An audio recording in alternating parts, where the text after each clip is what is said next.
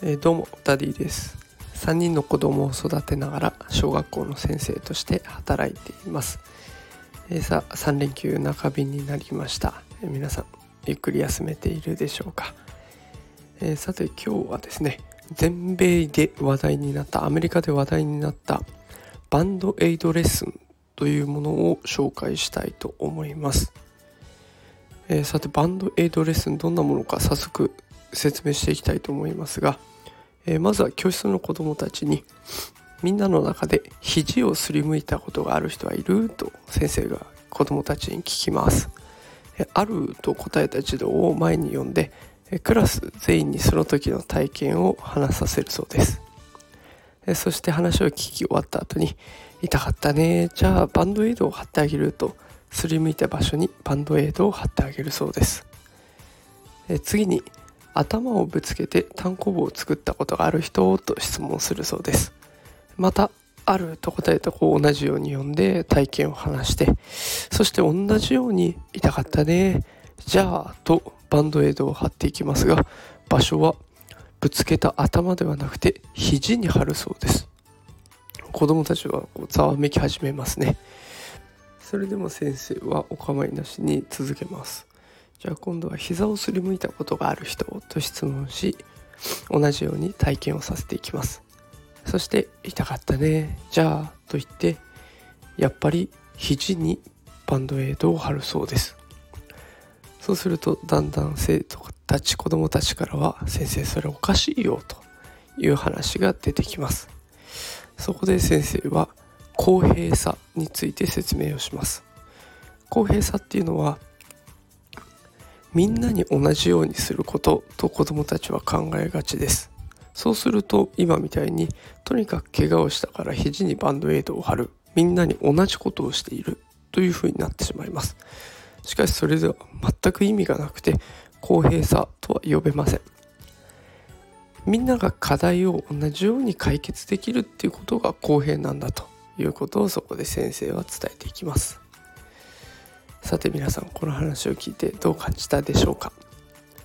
えー、学校にはいろいろな特性を持ったお子さんがいます。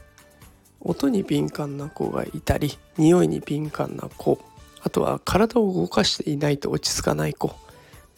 いろんな子がいる状態です。その子たちに対して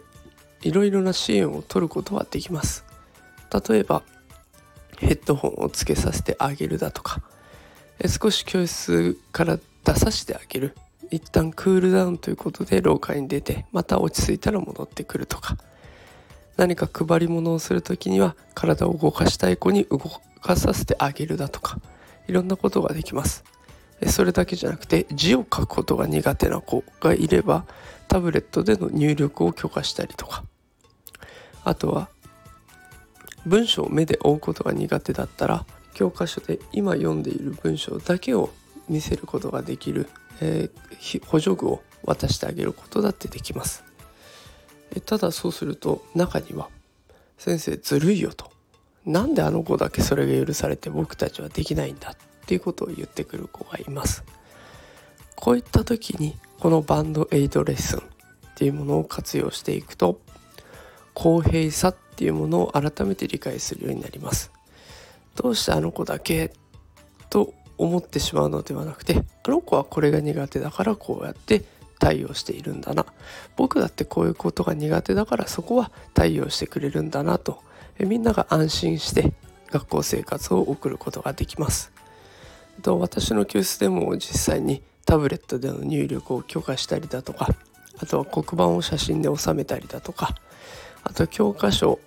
の中を見る時に文章どこを読んでるか分かるように補助具を渡したりだとかコンパスが苦手な子にはその子用のコンパスを貸してあげたりとかいろんな手当てをしますが特段